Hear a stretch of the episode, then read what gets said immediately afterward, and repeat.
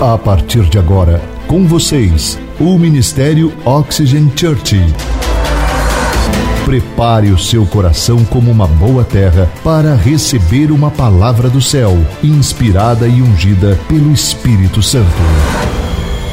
Experimente agora estar debaixo de uma atmosfera na presença do Espírito Santo de Deus. Você está pronto? Então prepare-se, porque a palavra chegou.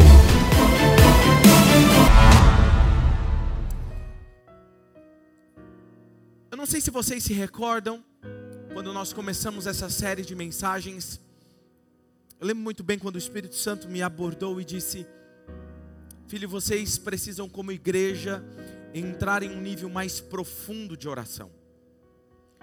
E com quem melhor para aprendermos sobre oração do que com Jesus? Não é verdade?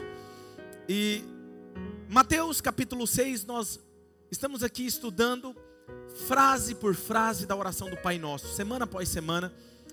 E eu não sei se vocês lembram disso, mas na semana passada eu falei que nós iríamos decorar uma frase por final de semana.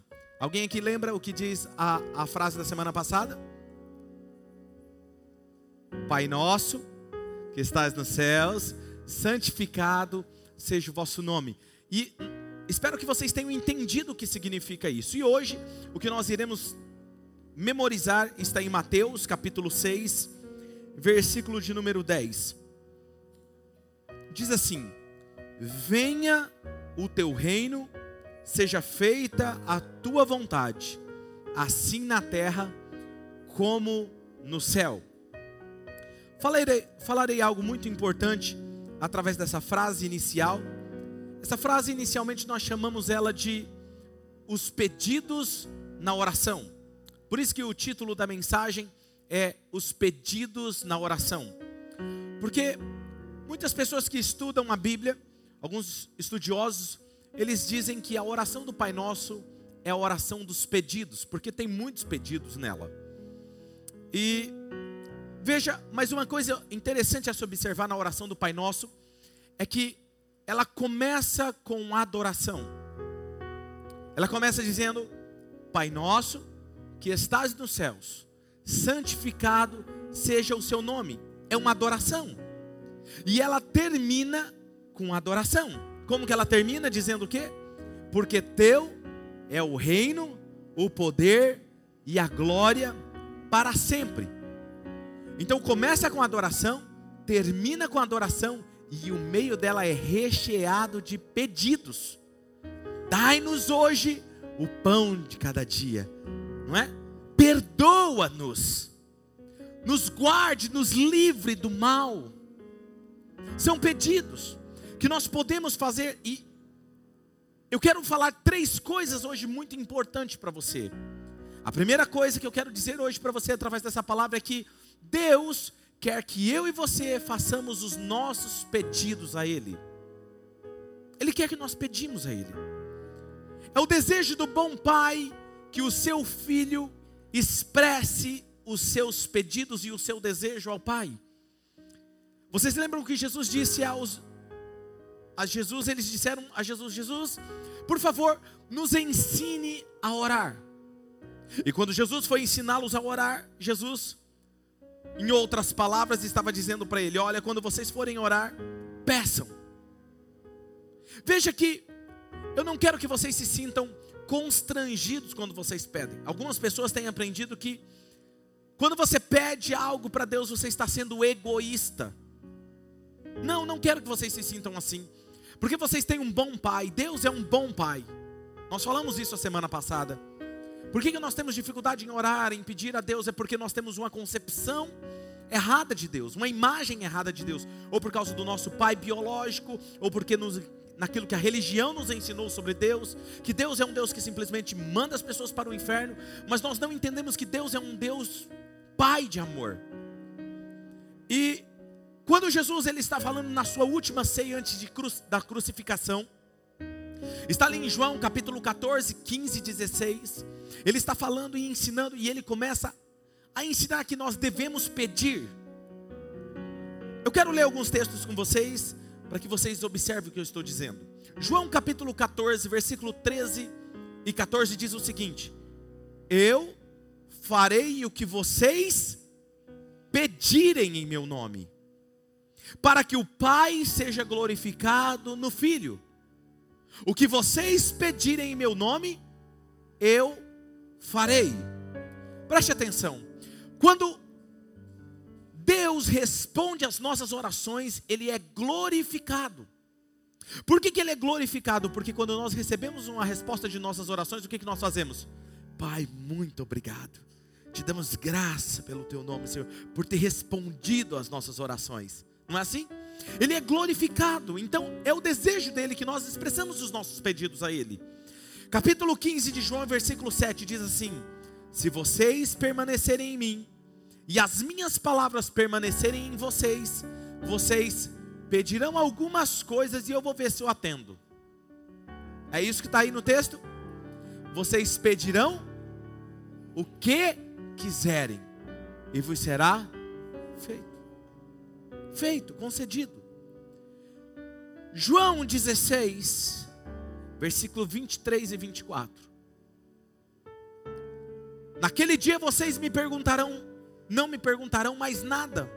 E eu lhes asseguro que meu Pai lhes dará tudo o que pedirem em meu nome. Até agora vocês não pediram nada em meu nome. Peçam e receberão, para que a alegria de vocês seja completa. Quem aqui gostaria que a sua alegria fosse completa? Então peça. Peçam e será respondida as vossas orações. É isso que Jesus está nos dizendo. Agora veja, logo em Mateus capítulo 6, antes de ele começar o Pai Nosso, ele diz no versículo 8: Não seja iguais a eles. De quem que ele está falando? Ele está falando dos hipócritas, dos fariseus. Que ele fala assim: Não seja como eles que pelo acreditam que pelo tanto de repetir eles serão atendidos não é pelas vossas repetições que são atendidos. O que ele está dizendo é: não é porque você pega, tem uma oração escrita, e você lê essa oração todos os dias, você pode escrever sua oração, porque tem pessoas que têm dificuldade de se expressar. Você pode escrever o que você acredita que é uma oração, e se torna uma oração, mas você pegar aquela oração e ler ela todos os dias, é isso que ele está falando não é pelo tanto de repetições de vocês que as suas orações serão respondidas. Porque o que Deus espera de mim e de você é um relacionamento espontâneo, como um pai e um filho. Aí ele continua dizendo: Não sejam iguais a eles, porque o seu pai sabe o que vocês precisam antes mesmo de vocês pedirem. Aí alguém me diz: Ah, pastor, então se Deus sabe o que eu preciso antes de eu pedir, eu não preciso pedir. Não, não é isso que o texto está dizendo. O texto está dizendo que Ele sabe o que você precisa antes de você pedir. Isso quer dizer que você pode e deve pedir. Eu sendo pai, eu sei o que os meus filhos precisam, mas eu amo quando eles chegam em mim e falam: Papai, eu estou precisando disso, o senhor pode me providenciar isso? eu me sinto provedor. Eu me sinto pai que protege e cuida dos filhos. É sentimento de paternidade. Só entende isso quem tem filho. Veja que é isso que Jesus está nos ensinando. E aí, em Mateus capítulo 7, versículo 7 ao 11, ele vai dizer algumas coisas interessantes. Peçam e lhes será dado. Busquem e encontrarão. Batam e a porta lhe será aberta. Pois todo o que pede, recebe, e o que busca, encontra, e aquele que bate, a porta será aberta. Qual de vocês, sendo um filho, pedir pão, lhe dará uma pedra? Ou se pedir um peixe, lhe dará uma cobra?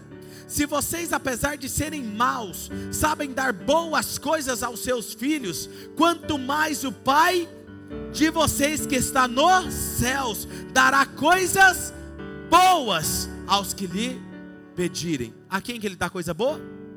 A quem? Pede. Deixa eu te falar uma coisa. Não importa o que você está passando, não importa o que você está enfrentando hoje. Se você sabe que você tem um pai, você tem a liberdade de pedir ao seu pai, e ele não vai te dar qualquer coisa, ele não pode te dar uma coisa má, ele vai te dar coisas boas, boas. Que é isso que nós precisamos ter essa concepção.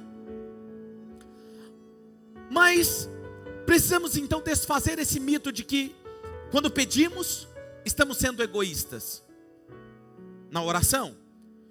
Veja que está no Pai Nosso, ele diz: Olha, vocês começam com a adoração e terminam com a adoração. Depois, vocês podem rechear de pedidos. Dar-nos o pão de cada dia, perdoa as nossas dívidas, perdoa, Senhor, nos protege, não nos deixe cair em tentação.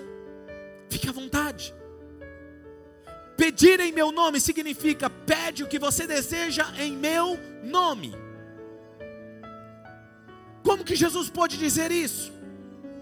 Como que ele pode virar para alguém e falar assim: olha, vocês podem pedir o que vocês quiserem? Ah, pastor, então agora nós vamos fazer como um, um gênio da lâmpada, onde nós podemos pedir o que quiser, vamos esfregar a lâmpada e então Deus vai cumprir os nossos desejos? Será que é isso que Jesus está nos dizendo? Veja aqui o que está dizendo. Mateus capítulo 6, versículo 10 diz: Venha o teu reino, seja feita a tua vontade aqui na terra, como ela no céu. Veja que nós não estamos pedindo, estamos pedindo que o reino de Deus venha, não que o nosso reino venha. Veja que estamos dizendo: seja feita a tua vontade, e não seja feita a minha vontade. Entendeu? Tem pessoas que têm dificuldade em entender que Deus tem coisas boas para ela, que Deus cuida dela nos mínimos detalhes. 1 João capítulo 5, versículo 15, quero mostrar um versículo interessante na Bíblia. Olha aqui.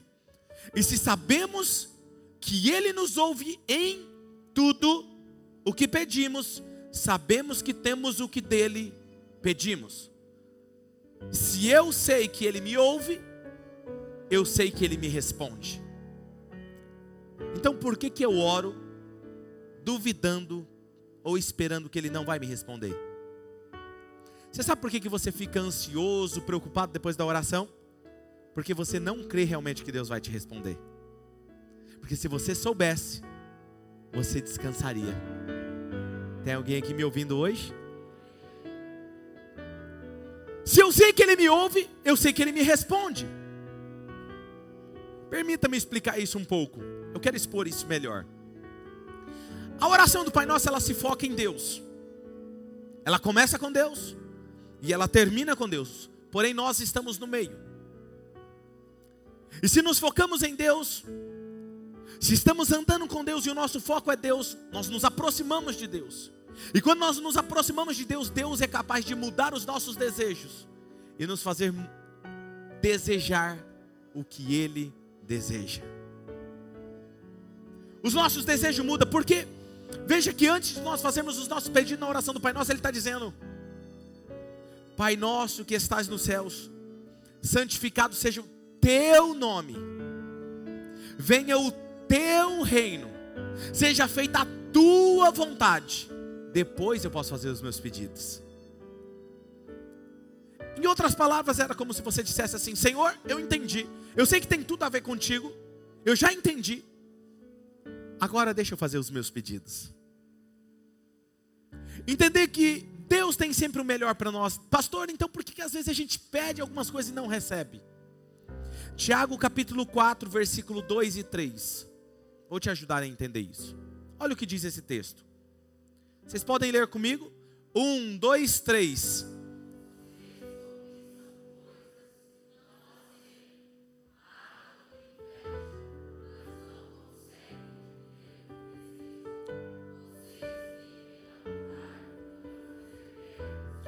Não tem porque não pedem. Quando pedem, não recebem, pois pedem.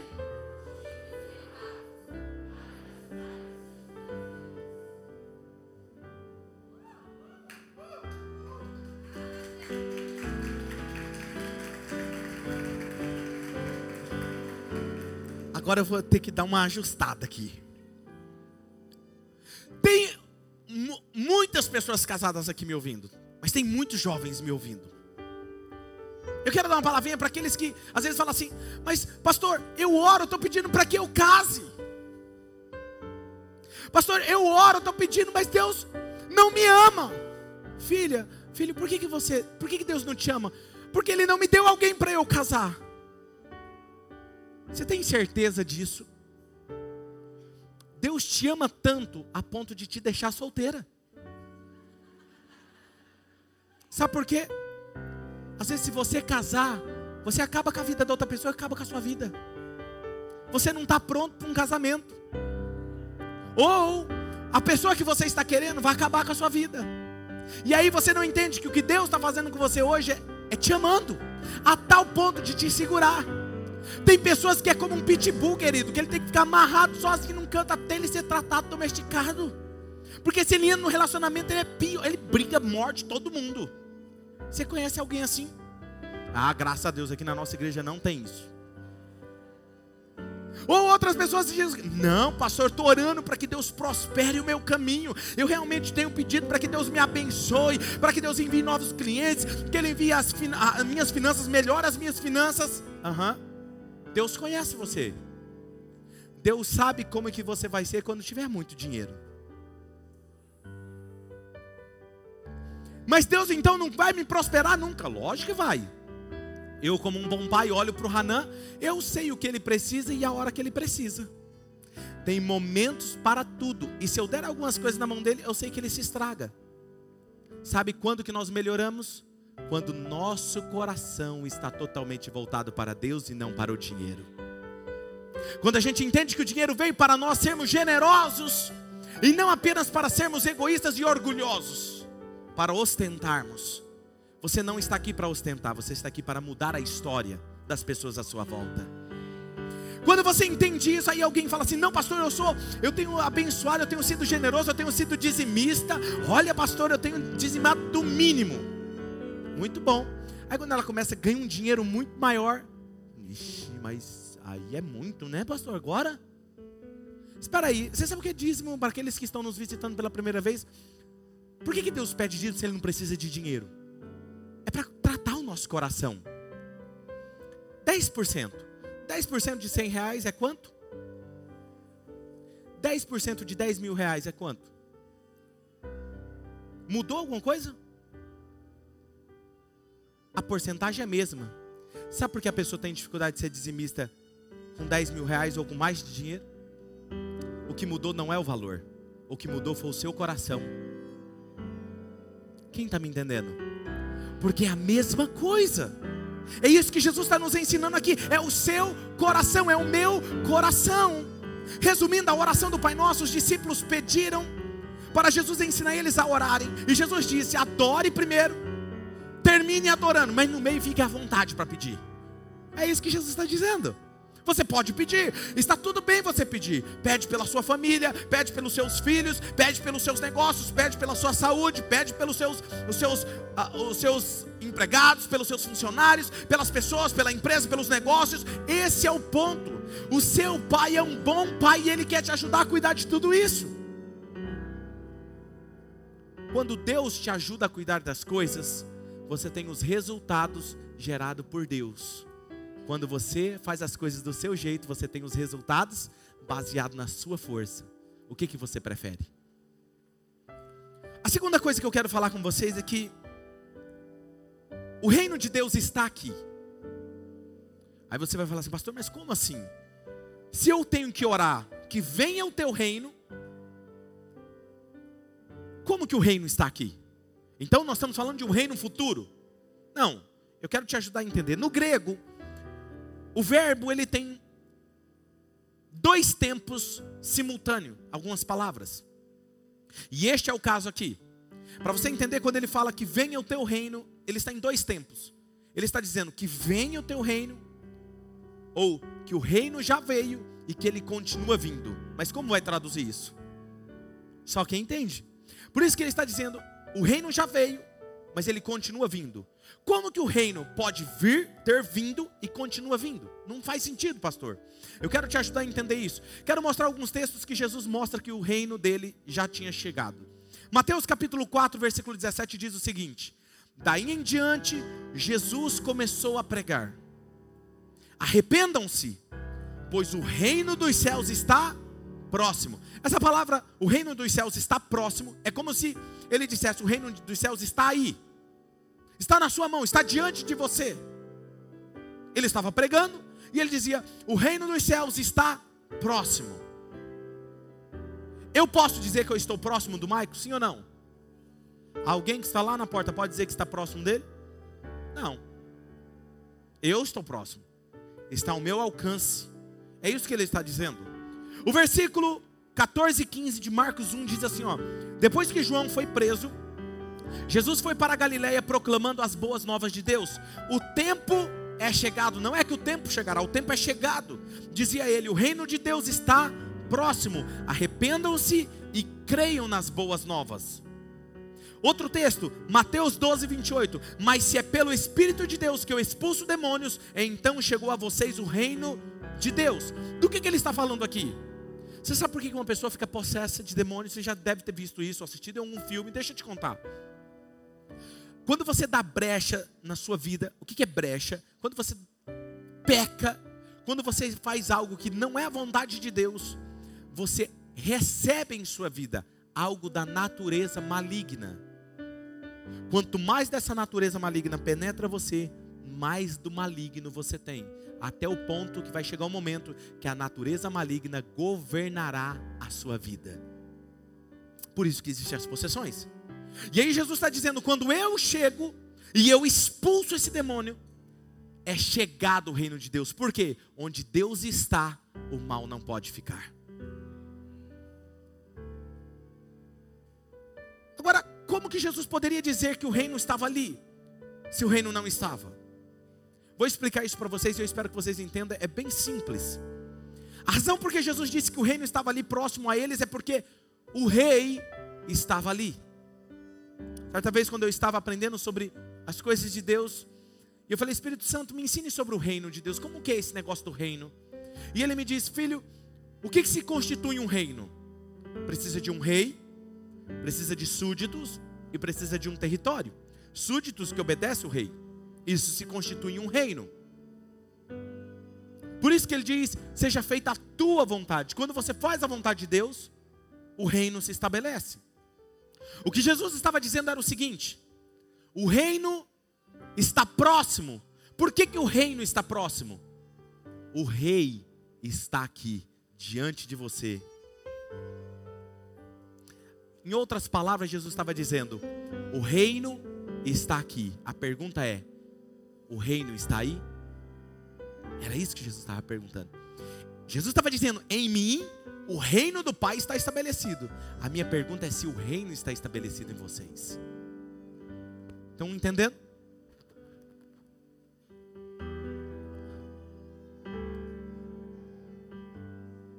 Jesus disse: o reino está aqui, ou seja, o rei já veio. Lucas capítulo 17, versículo 20 e 21, vou te ajudar a entender isso. Diz assim, ó, certa vez, tendo sido interrogado pelos fariseus sobre quando viria o reino de Deus, Jesus respondeu: O reino de Deus não vem de modo visível, onde alguém vai dizer: aqui está ele ou ali está ele, porque o reino de Deus está entre vocês.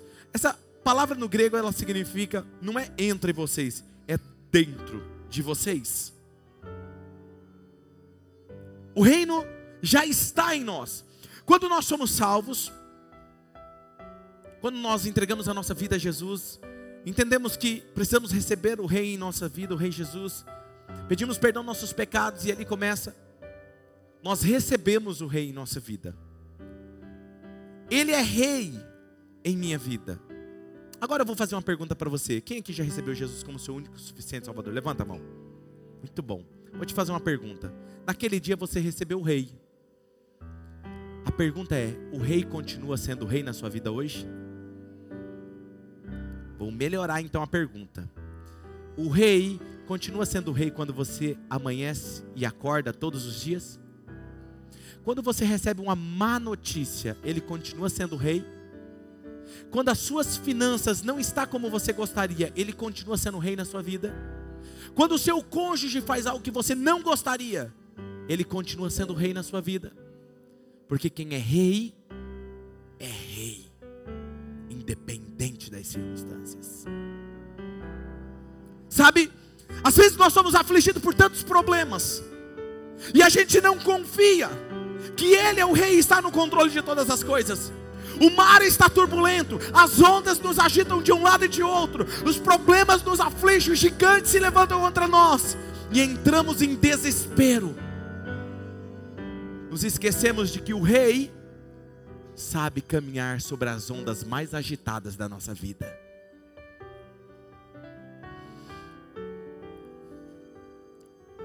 Eu sou o ambiente de domínio do rei. A palavra de Deus diz que nós somos moradas do Altíssimo. Então a minha vida é de domínio do rei. Então o que, que precisa para ter um reino? Um rei, um súdito e um território. A minha vida é o território. Por que, que eu tenho que clamar então, pastor, para que venha o teu reino? Sabe por quê? Quando nós oramos, vem o teu reino. Em outras palavras, você está dizendo, vou te ajudar a entender. Quando Jesus estava ensinando sobre o reino, ele disse assim: o reino dos céus é comparado a um trigo, a semente de trigo. Em outro momento, ele vai falar assim: o reino dos céus é comparado a uma semente de mostarda. O que existe de comum entre essas duas figuras? Que começa pequeno e cresce. E ele está falando que o reino de Deus é comparado assim: começa pequeno e depois cresce. Em outras palavras, quando você ora, Senhor, que venha o teu reino, em outras palavras, você está dizendo, Pai, eu sei que o Senhor já veio, eu já recebi o rei em minha vida, mas eu sei que tem áreas que não me submeto totalmente a Ele, tem áreas da minha vida que o Senhor ainda não governa.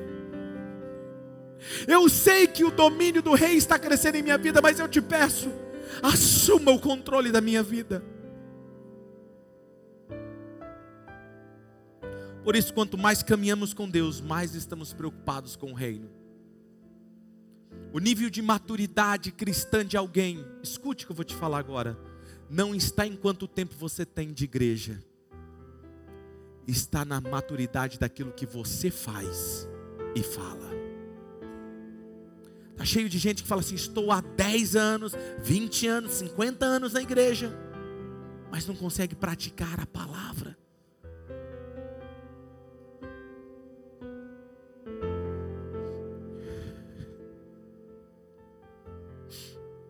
A vontade dele é a melhor. Atos capítulo 13, versículo 36 diz que, tendo pois Davi, servido ao propósito de Deus em sua geração, ele adormeceu, foi sepultado com os seus antepassados, seu corpo se decompôs.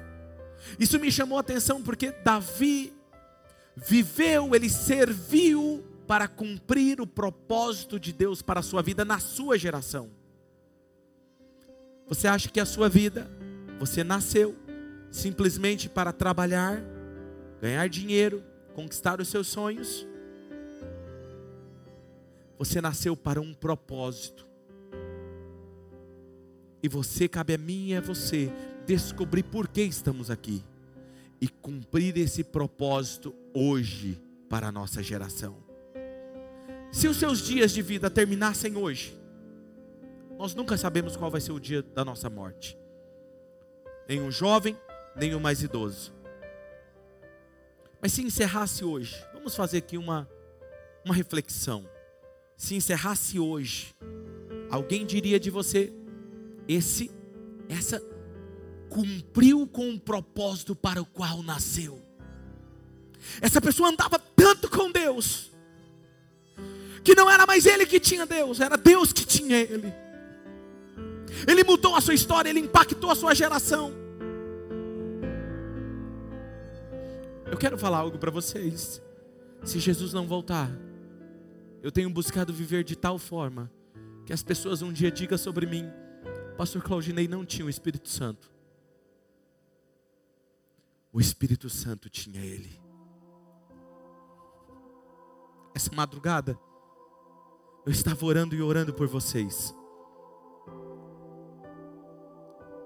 Levantei as minhas mãos para os céus e disse: Senhor, que o teu reino venha sobre a tua igreja. Quando eu digo isso, eu estou dizendo que a tua vontade venha e se cumpra no casamento deles. Que a tua vontade venha e se cumpra no dia a dia deles, nos relacionamentos, nos filhos.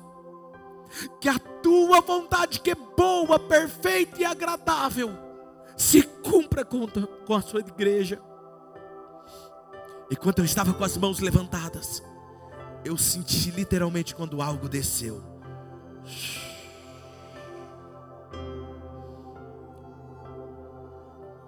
Quando o reino de Deus vem, nós cantamos: Deixa o céu descer. Sabe quando que o céu desce? Só tem uma forma de fazer o, o céu descer: obediência absoluta ao rei. Não tem como eu, não, eu obedeço nessa parte, mas nessa parte aqui não. Tá cheio de gente que quer obedecer apenas aquilo que lhe é conveniente da palavra de Deus. Ou Gênesis a Apocalipse é conveniente para você, ou a palavra não é conveniente para você. Não tem meio termo. 1 Tessalonicenses 5,18 diz: Deem graças em todas as circunstâncias, pois esta é a vontade de Deus para vocês em Cristo Jesus. Nós sabemos que devemos fazer a vontade de Deus, mas quando os momentos ficam difíceis,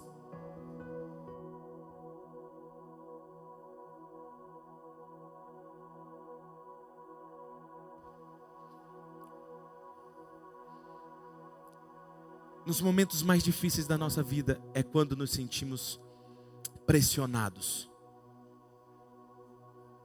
É quando os problemas roubam a nossa paz. E aí não tem classe social, não tem dinheiro, não tem raça. A paz que excede todo entendimento não está mais sendo o guia do nosso coração. E quando nos sentimos assim, afrontados pelas ondas da vida, como saber onde é a vontade dEle? Existe um lugar, dizem que tinha um navio, era um cruzeiro, e surgiu um rumor de que o navio iria afundar.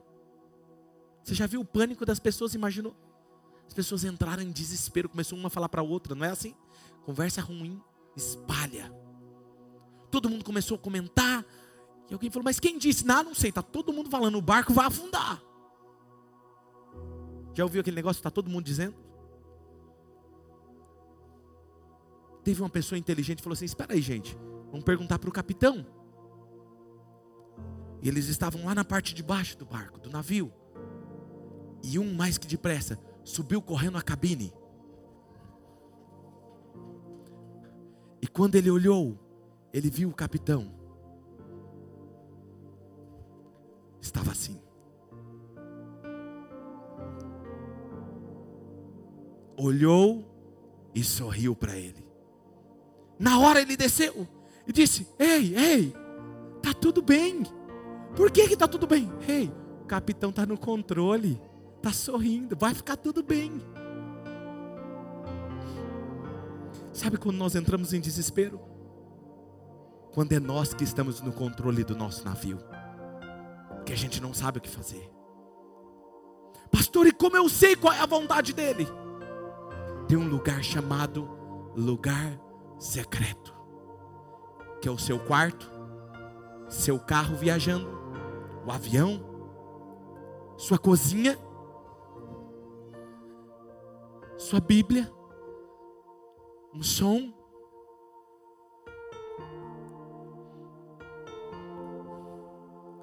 e fala com bom pai.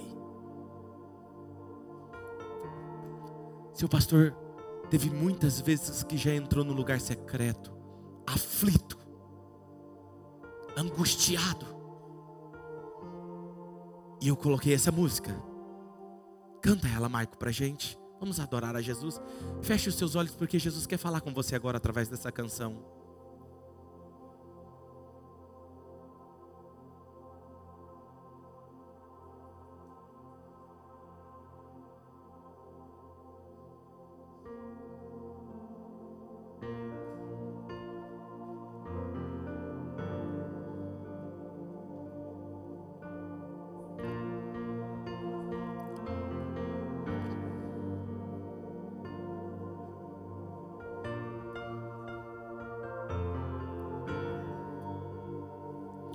Alguém solta o microfone do Maico, fazendo favor.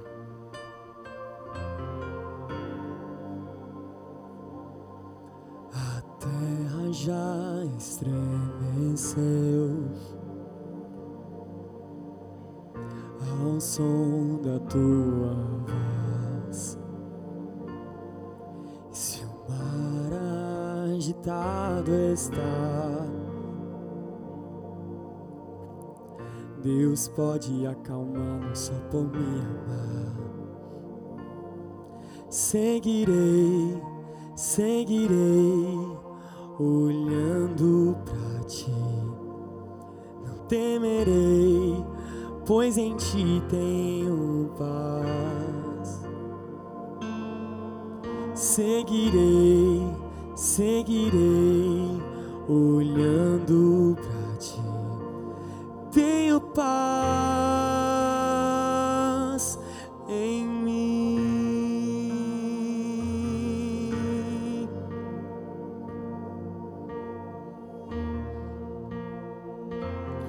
você entende que não é mais as circunstâncias que governam a sua vida, mas que o capitão governa a sua vida, tudo muda.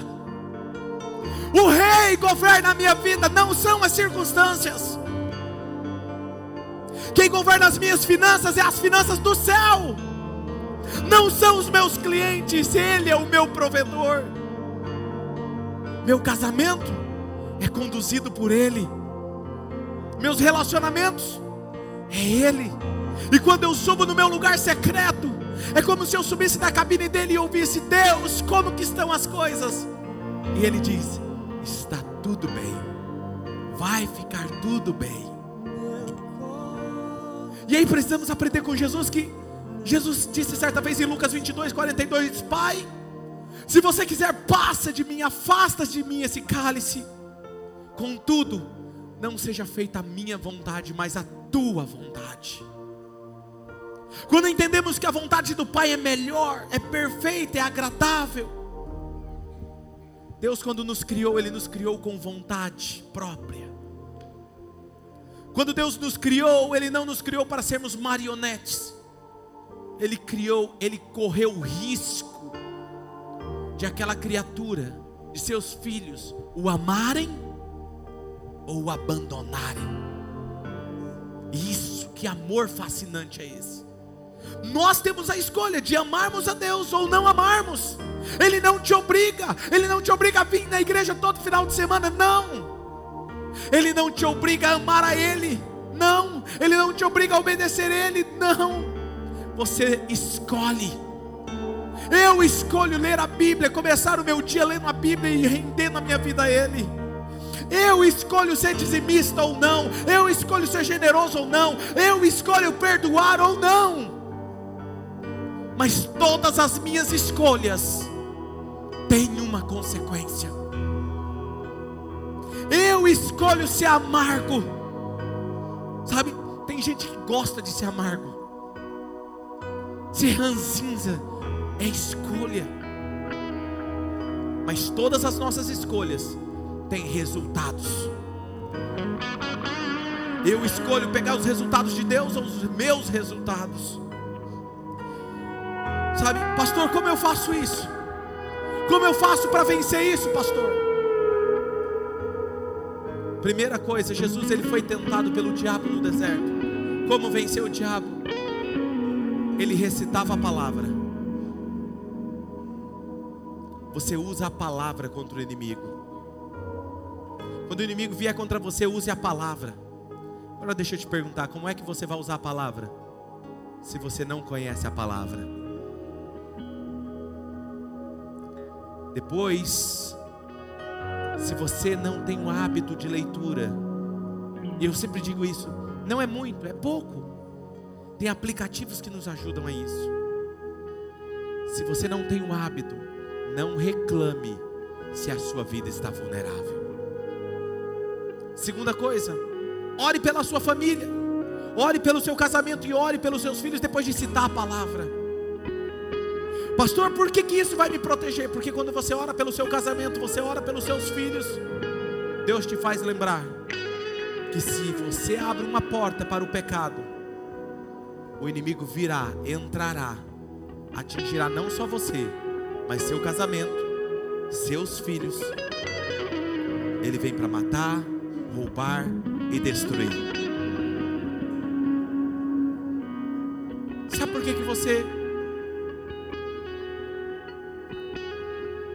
Deixa eu te fazer uma pergunta. Quem aqui crê que a vontade de Deus é boa, perfeita e agradável? Levanta a mão. Muito bom. Vou te fazer uma outra pergunta. Se você sabe que a vontade de Deus, toda ela é boa, perfeita e agradável, por que, que você não obedece toda ela? Sabe por quê? Eu vou te responder. É porque você não crê. Eu só creio naquilo que eu pratico. Se eu não pratico, é porque lá no fundo eu não creio. E se eu não creio, é porque o rei ainda não é rei absoluto em minha vida. Tem algumas áreas que eu estou, não, não, Jesus, ó, o senhor pode entrar, por favor. Jesus entrou na minha casa. É, Jesus, vem cá, vem cá, vem cá. Eu gostei do senhor, você é uma pessoa bacana, vem cá. Eu, eu vou convidar você para entrar na minha casa, Jesus. Olha só, é um Jesus moderno, vem cá, vem cá. Oh, Jesus, você pode entrar na minha casa, vem aqui. Aí, ó, fica aqui, é bonitinho aqui, ó. Tem uma poltrona aqui, olha que bonita. Fica aqui. Mas não entra no meu quarto, não. Ó, eu tenho um quartinho da bagunça ali, por favor, não entra nele, não. É, não, só aí. Aqui não. Deixa que eu cuido. Não, não. Não. Não. Por favor. Eu, eu amo Jesus. Gente, eu amo Jesus. Jesus cuida da minha vida. Não. Jesus, ele, ele, ele é o meu dono. Eu, por isso que eu canto, gente, que vem o teu reino, vem o teu reino. Não, não, não, não. Só aí, aí tá bom, Jesus, por favor. Por que, que eu não quero que Ele entre nas minhas outras áreas? Porque tem coisas obscuras na minha vida que eu não quero que ninguém mexa. Mas na verdade Ele quer entrar e tirar justamente essas partes obscuras da minha vida, porque é justamente isso que vai mudar a minha história.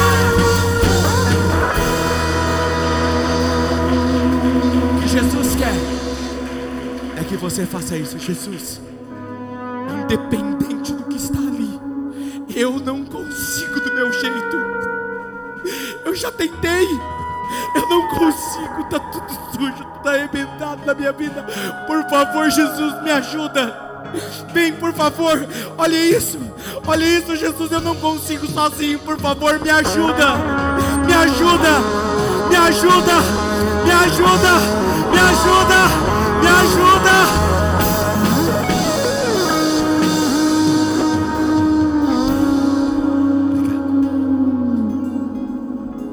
Quando Ele é rei na minha vida, não em apenas em algumas áreas, em todas as áreas.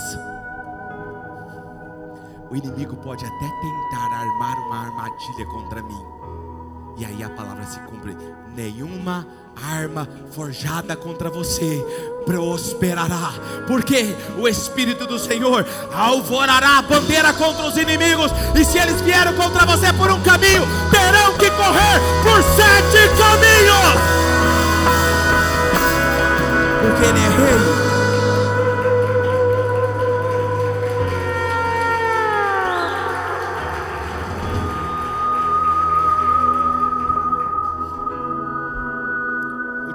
De outra forma para te ajudar a entender.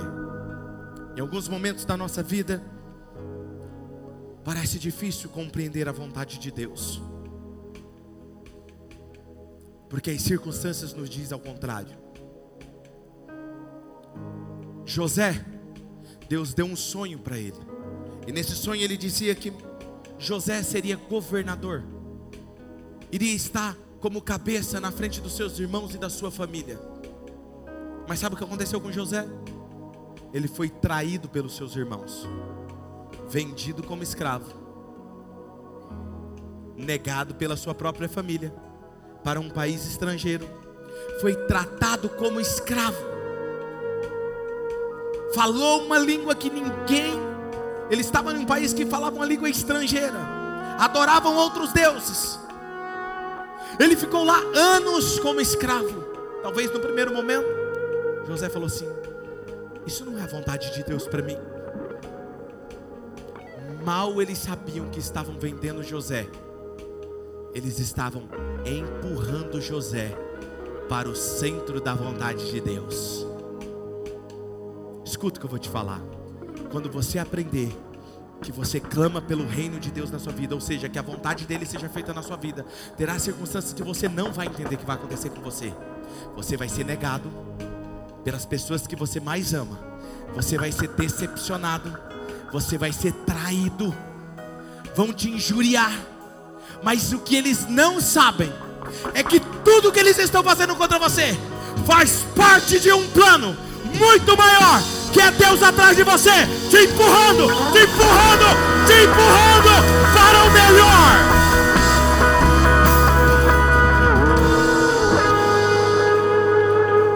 Processo até se cumprir, Deus trabalha o seu coração, porque tem tudo a ver com o seu coração. E quando você chegar lá, ninguém tropeça no sucesso por acaso. Seu caráter foi forjado. Ah, mas não era aquele ladrão? Não, não, não. Agora ele é generoso. Mas não era egoísta? Não, não, não. Você não você está falando de outra pessoa. Essa pessoa não é egoísta. Essa pessoa pensa mais no outro do que nela mesma. Não, mas essa, essa pessoa não perdoava. Você não está entendendo. Você não sabe o que, que ele passou, ela passou. E é a pessoa que mais perdoa. Por quê? Porque no processo, quando você anda com Deus, a natureza divina se apega está me entendendo? seus olhos um instante.